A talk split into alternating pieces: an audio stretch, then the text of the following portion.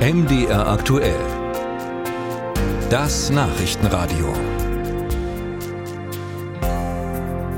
Und jetzt schauen wir mal nach Russland. Demonstrationen gegen die Regierung sind dort nicht mehr möglich. Kritische Äußerungen werden mit jahrelanger Lagerhaft mitunter bestraft. Unabhängige Nachrichten sind immer schwieriger zu bekommen. Wie ist also die aktuelle Situation von Oppositionellen in Russland? Darüber habe ich mit unserer Korrespondentin in Moskau, Christina Nagel, gesprochen. Frau Nagel, in Deutschland kennt man von der russischen Opposition vor allem Alexei Nawalny.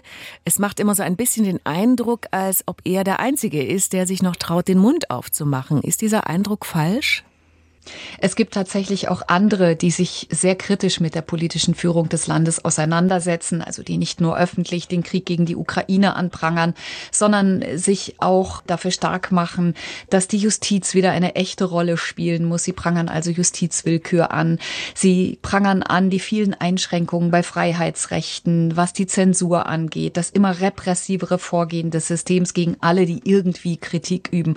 Und das sind oft Menschenrechtler, das sind aber auch auch Medienvertreter. Es gibt Künstlerinnen und Künstler, die noch im Land sind, die das auch immer wieder tun. Und natürlich auch Oppositionspolitiker, von denen einige bei uns auch im Westen bekannt sind. Aber es gibt auch viele, die bei uns eigentlich vom Namen her gar nicht so bekannt sind, weil sie einfach auf regionaler Ebene oder auf kommunaler Ebene handeln und da versuchen im Kleinen etwas zu bewirken, soweit sie das eben noch tun können. Was sie alle eigentlich eint, ist, dass sie fast alle jetzt schon im Visier der Justiz sind. Eben, denn wer eine von der Kreml-Linie abweichende Meinung äußert, der lebt ja gefährlich in Russland. Überall muss man auch mit Denunziationen rechnen. Wie schwierig ist es für die Oppositionellen, für die Andersdenkenden Gleichgesinnte zu finden und sich zu organisieren?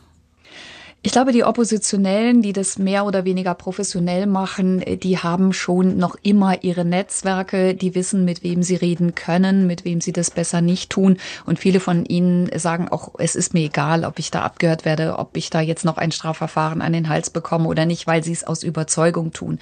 Was so die normalen Leute angeht, die auch kritisch dem Regime gegenüberstehen, da ist es natürlich deutlich schwieriger und das merkt man. Das merkt man auch in vielen Familien oder auch im Bekanntenkreis Bekanntenkreis, dass man da sehr genau guckt, ähm, wenn da jemand auf unterschiedlichen Seiten steht, dann spart man kritische Themen von vornherein aus. Ansonsten tastet man sich so ein Stück weit vor. Da werden auch mal Dinge verheimlicht, zum Beispiel, ob jemand aus der Familie gegangen ist, weil er der Mobilisierung entgehen wollte. Darüber spricht man da nicht. Also man merkt schon, dass die Leute sehr, sehr vorsichtig geworden sind, wo man mit wem spricht. Und das geht eben so weit, dass man selbst, wenn er im Bus sitzt oder in der Metro und auf sein Handy guckt, auch da genau guckt, Macht man jetzt eine kritische Seite auf oder lässt man das lieber sein? Die meisten entscheiden sich mittlerweile, irgendwelche Dinge nur aufzumachen, wenn sie wissen, dass sie tatsächlich unkritisch sind. Und dann gibt's auf der anderen Seite wieder Momente, wo alles anders ist, wo plötzlich Blumen und Kerzen vor einem Denkmal einer ukrainischen Dichterin auftauchen. Da fängt einer an, da ziehen plötzlich andere nach, ohne dass das irgendwie groß organisiert oder abgesprochen ist. Nun führt Russland ja Krieg in der Ukraine. Wie betrachten die Oppositionellen diese militärische Spezialoperation, wie es der Kreml nennt? Und wie hat sich die Situation für die Opposition in dieser Zeit seit Kriegsbeginn verändert?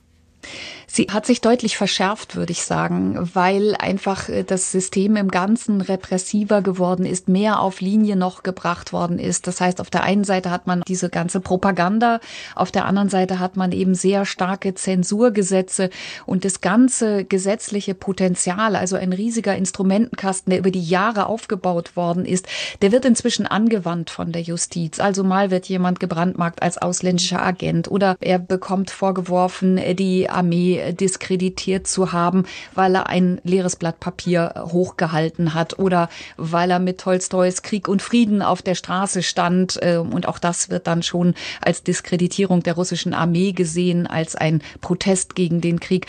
Das ist etwas, das hat natürlich auch den Oppositionellen das Leben deutlich schwerer gemacht. Das heißt, viele von ihnen haben Verfahren am Hals, wenn sie sich kritisch äußern und kritisieren eben, dass da ein Krieg geführt werden muss. Das heißt, es war schon eh schwierig für die Opposition durchzudringen. Es ist jetzt noch mal schwieriger geworden. Sagt Christina Nagel, unsere Korrespondentin in Moskau, über die Situation der Opposition in Russland.